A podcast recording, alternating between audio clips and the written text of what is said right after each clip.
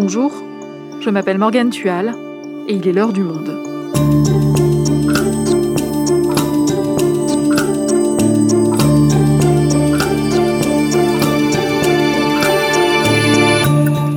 Aujourd'hui, on vous parle d'une enquête judiciaire à l'ampleur inédite qui implique le milieu de la pornographie en France. Elle a été ouverte notamment pour viol en réunion et traite aggravé d'êtres humains et concerne plus de 50 victimes. Dans ce podcast, Lorraine de Fouché et Samuel Laurent, journalistes au Monde qui ont enquêté sur ce sujet, vont nous raconter la mécanique de la violence qui s'est mise en œuvre, comment des producteurs ont contraint ces femmes à tourner dans leurs vidéos. Avant de démarrer cet épisode, un avertissement, évidemment, nous allons évoquer des histoires difficiles à entendre. L'enquête qui fait trembler le porno français, un épisode produit par Garance Munoz, réalisation Amandine Robillard.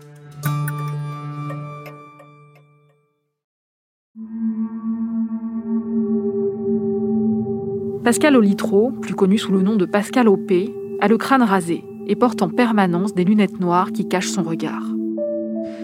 Petite célébrité sur Internet, icône de la culture pornographique, il est réputé pour ses vidéos extrêmes et ses tirades sexistes, racistes et homophobes. Il est à la tête de French Bukake, qui produit des vidéos dont la spécialité est le bukake. C'est la mise en scène de nombreux hommes en train d'éjaculer sur le visage d'une femme. Sur une vidéo toujours disponible en ligne, labellisée Dorsel TV, un des leaders du porno en France, on peut suivre les coulisses d'un tournage French Bukake. On y voit Pascal Opé et une jeune femme de 23 ans. Elle est nouvelle dans le milieu du X. Pascal Opé lui a dit qu'il y aurait une trentaine d'hommes. Mais une fois arrivée dans le hangar sombre où ils sont réunis, elle réalise qu'ils sont bien plus nombreux. Sur la vidéo, son regard est effrayé et sa voix tremble lorsqu'elle dit qu'elle ne s'attendait pas à autant de monde. Quelques minutes plus tôt, Pascal Opé détaillait son business devant la caméra. En général, j'arrive à en avoir euh, une ou deux par mois qui sont volontaires pour faire des buquecs. Bah, elles ont toutes besoin de payer le loyer à la fin du mois, hein. ou alors c'est des petites salopes qui ont envie de se faire baiser. Voilà, c'est soit l'un, soit l'autre. Ouais, ça va, on s'amuse bien. Le but du jeu, c'est que les mecs ils viennent euh, et puissent se vider les couilles euh, tranquillement, tu vois, il n'y a pas de souci. Hein. En réalité, nombreuses sont les femmes dont l'accord a été arraché par la force ou par la ruse, Aujourd'hui, elles sont plus de 50 à dénoncer des violences dont elles ont été victimes. Lorraine Samuel, comment s'enclenche cette mécanique qui a contraint ces femmes à participer à ces vidéos? C'est quoi le point de départ? Pour comprendre cette mécanique, il faut remonter à un homme qui s'appelle Julien D, qui vit à Reims. C'est un peu la première approche des victimes. C'est un père de famille, ce monsieur, qui euh, travaille dans une association. Mais il a euh, un loisir, la nuit. Il devient Axel, qui est donc un faux profil qu'il a créé de toute pièce d'une euh, escort girl. Il a été piqué des photos sur Internet d'une autre influenceuse. Et avec ce profil d'escorte, il va contacter des centaines et des centaines de femmes, souvent démunies, et il va essayer de les approcher petit à petit, de devenir ami avec elles, de tisser un lien, de leur euh, faire miroiter en fait sa vie rêvée d'escorte en disant regarde comment je gagne de l'argent facilement, en faisant miroiter des billets de banque, des photos de Miami, de villas, de piscines luxueuses, de choses comme ça, jusqu'à essayer de les convaincre de elles-mêmes passer à l'escorting. Et ça fonctionne? Et ça fonctionne, il réussit petit à petit à faire sauter des digues mentales, euh, notamment parce qu'il utilise un système où il va évoquer des choses très dures, des pratiques très très hardcore, de la zoophilie, des choses comme ça, pour mieux ensuite leur vendre que là, il leur propose que quelque chose finalement de très soft. Donc ça fonctionne parce que euh, petit à petit, euh, il finit par les convaincre et elles se disent pourquoi pas, et il leur donne rendez-vous. Il passe en fait la main à une autre personne qui est aussi lui, qui est censé être le patron de l'agence d'escorting. Derrière, c'est toujours ce même Julien D qui va donc les amener à venir faire une, euh, une passe, en gros une session d'escorting, dans un hôtel à Reims. Et là, c'est encore lui qui se fait passer pour un premier client euh, riche et qui donc a un rapport sexuel avec ces jeunes femmes, rapport sexuel qui est d'ailleurs parfois violent, où il impose là encore des choses qui n'étaient pas prévues dans le script. Et toujours par la ruse, il va ensuite essayer de faire que la jeune femme ne soit pas payée. Donc souvent, elle, attend en fait son paiement, on doit lui amener son paiement en liquide juste après la session. Là, il appelle en se refaisant passer pour le patron de l'agence d'escorting pour dire ah on est désolé, il y a eu un souci, le coursier s'est fait arrêter, il faut que tu partes très très vite. Donc les jeunes femmes ne sont pas payées en fait, elles se sont fait complètement avoir et elles ont subi un premier viol pour rien. Et elles se retrouvent donc euh, voilà dans ce qu'on appelle le, viol d'abattage dans les milieux dans les milieux spécialisés, c'est-à-dire que c'est un viol qui fait sauter les barrières mentales des victimes, qui les traumatise en fait et qui les laisse complètement démunies et complètement traumatisées.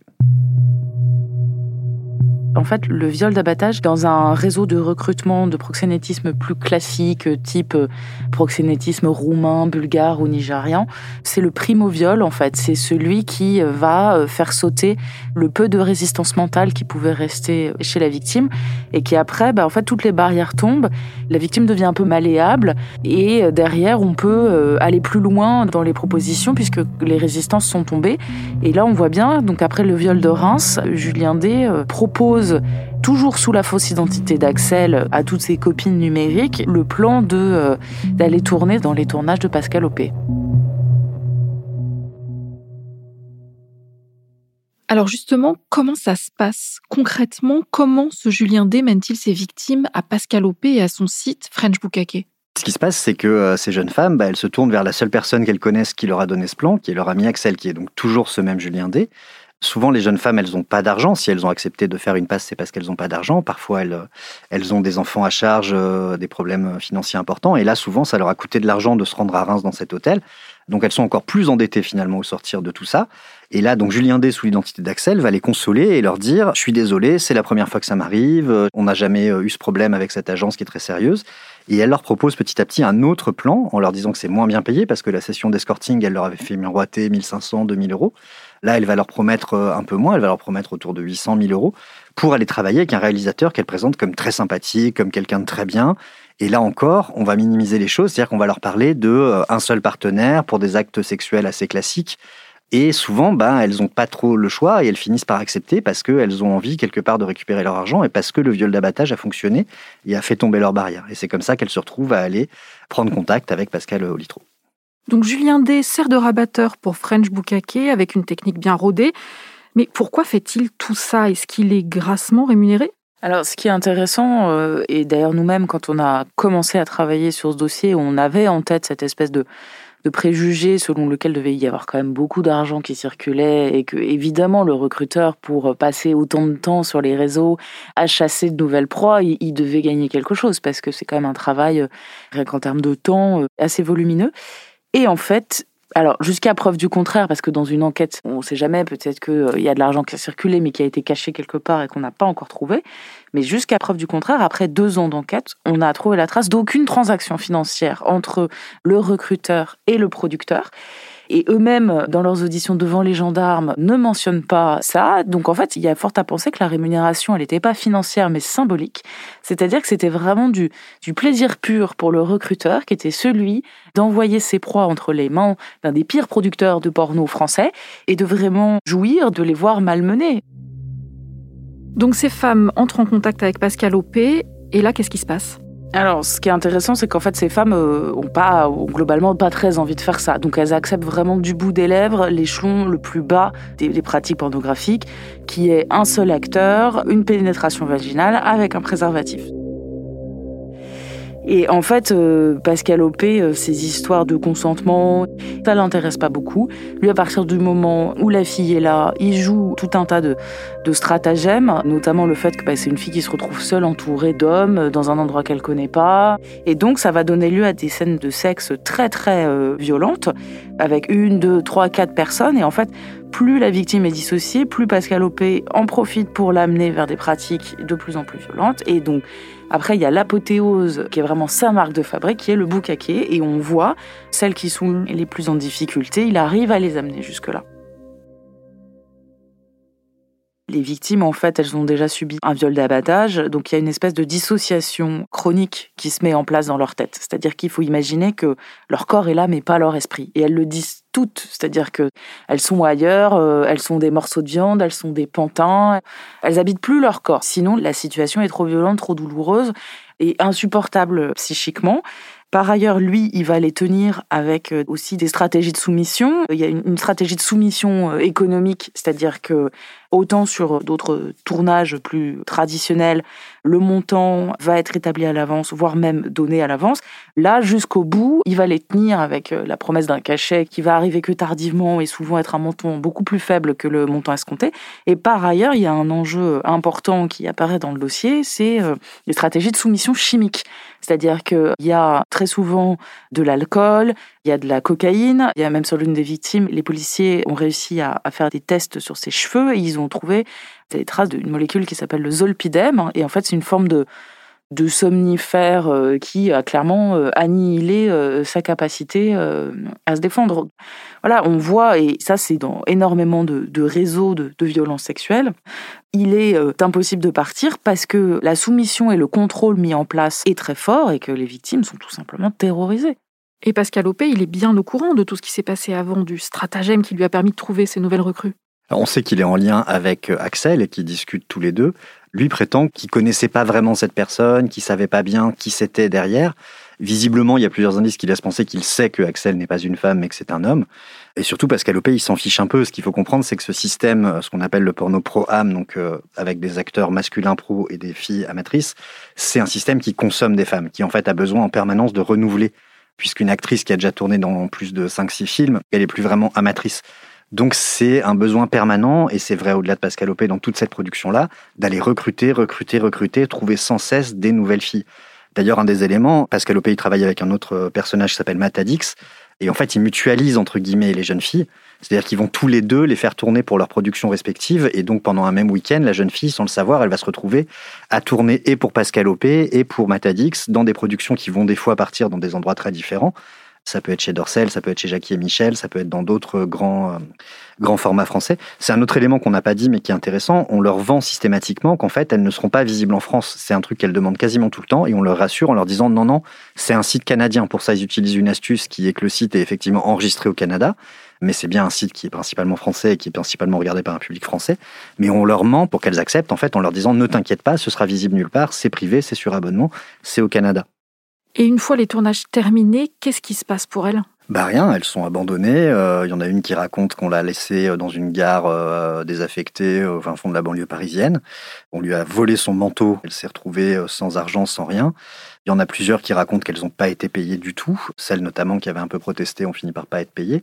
En général, on leur a donné un peu d'argent, un peu moins que ce qui était prévu au départ et elle rentre chez elle. Et après, en fait, euh, le cauchemar n'est pas fini pour elle parce qu'elle pense s'en être sortie, mais en général, quelques jours, quelques semaines après, la vidéo sort. Et ce qu'on a pu observer qui est assez euh, inquiétant quelque part, c'est le fait que systématiquement, leur entourage leur tombe dessus parce que quelqu'un dans l'entourage a vu ces vidéos, qui sont quand même pas n'importe quelle vidéo. Encore une fois, on parle de vidéos très violentes, dont on pourrait penser que c'est un public un peu de niche, mais en fait non, visiblement c'est très regardé, très massivement regardé.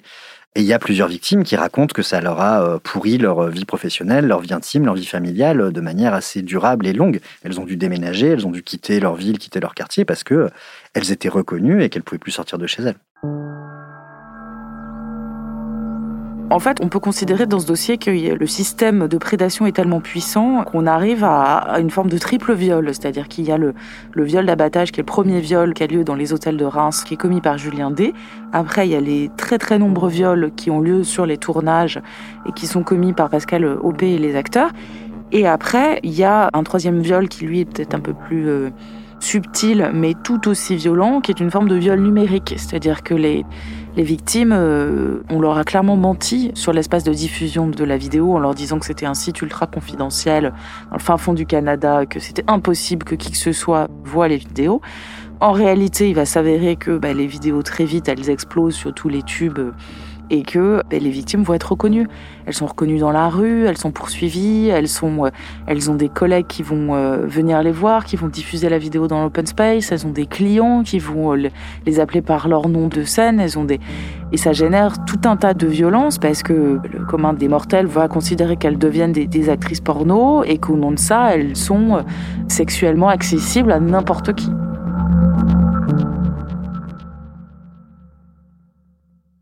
Dans cette affaire, les premières plaintes ont été déposées en 2017, mais l'enquête n'a été ouverte qu'en 2020.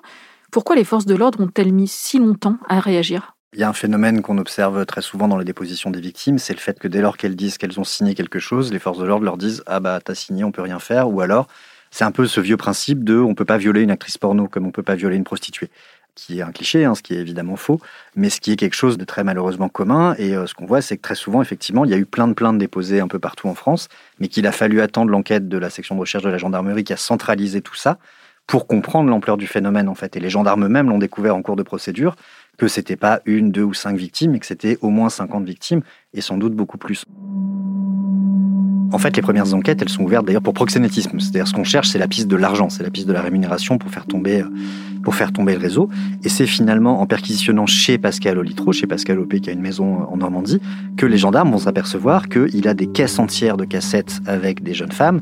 Et c'est en visionnant ces heures et ces heures de rush, de viol filmés d'ailleurs, puisque là, c'est même pas monté. Donc on voit tout, on voit les pleurs, on voit les larmes, on voit les cris, qu'ils vont petit à petit, puisque les filles, en fait, à chaque fois, on leur demande leur, euh, leur identité. Donc ils vont trouver les identités des victimes et ils vont ensuite faire un tour de France pour aller interroger euh, une soixantaine de jeunes femmes pour leur demander ce qui s'était passé et leurs souvenirs. Et c'est là qu'ils vont découvrir que le viol est systématique, que la manipulation par Julien D est systématique et qu'on est vraiment face à un système de traite des êtres humains organisé et, euh, et en réseau.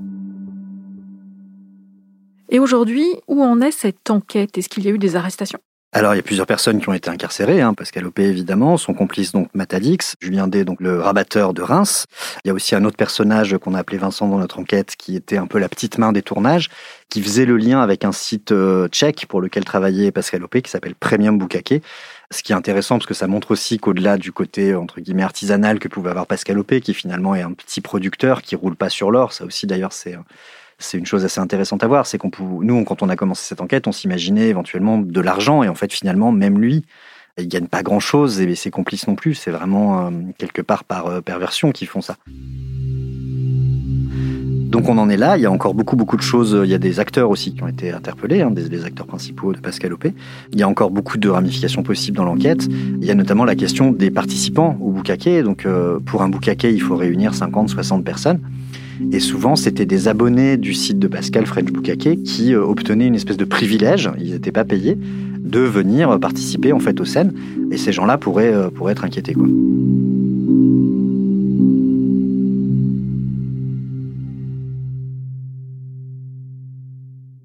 Donc French Bukake, c'est une petite société de production, mais ces vidéos ont été diffusées par de plus grosses entreprises françaises comme Dorsel ou Jackie et Michel. Les deux ont depuis supprimé ces contenus de leur propre plateforme en disant qu'elles n'étaient pas au courant que les vidéos montraient des viols. Est-ce qu'on peut les croire? C'est compliqué à répondre parce qu'en fait, ils s'abritent derrière le fait qu'ils ne sont que diffuseurs, entre guillemets, c'est-à-dire qu'ils ils achètent finalement des productions déjà faites, donc à Pascal Opé ou à Matadix, sans forcément se renseigner en amont sur la manière dont ces vidéos sont produites. Et c'est un peu toute la question qu'on a aujourd'hui avec les tubes qui multiplient aussi ce genre de choses.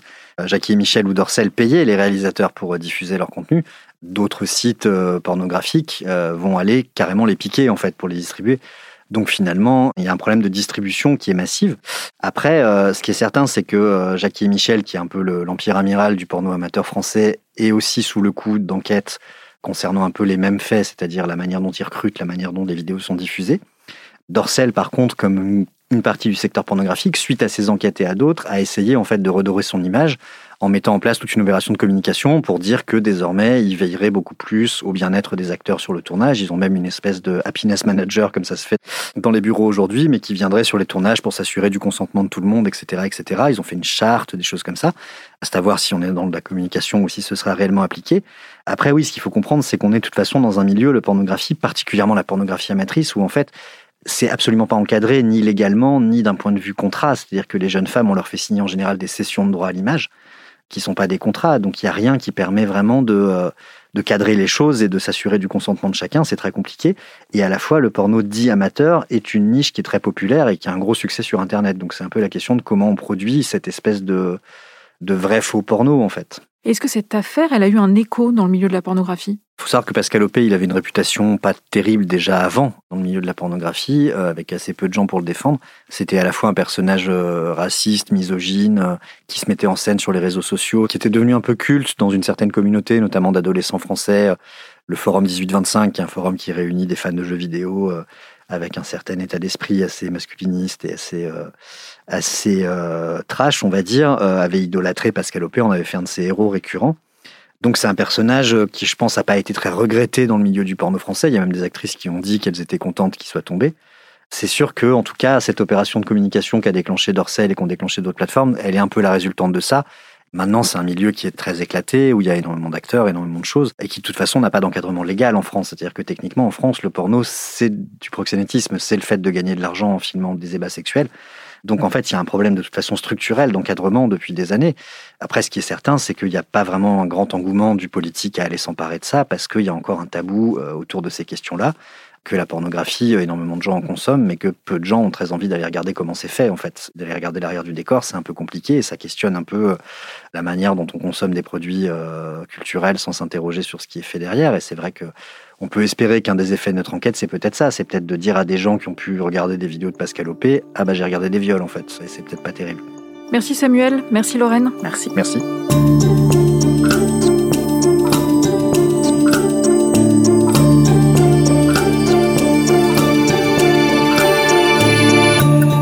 Et si vous souhaitez en savoir plus sur le sujet, vous pouvez lire l'enquête en quatre volets de Lorraine de Fouché, Samuel Laurent et Nicolas Chapuis en vous abonnant sur notre site lemonde.fr. C'est la fin de l'heure du monde, le podcast quotidien d'actualité proposé par le journal Le Monde et Spotify. Pour ne rater aucun épisode, vous pouvez vous abonner gratuitement au podcast sur Spotify ou nous retrouver chaque jour sur le site et l'application lemonde.fr. Si vous avez des remarques, des suggestions ou des critiques, n'hésitez pas à nous envoyer un email l'heure du monde L'heure du monde est publiée tous les matins du lundi au vendredi. On se retrouve donc très vite. À bientôt.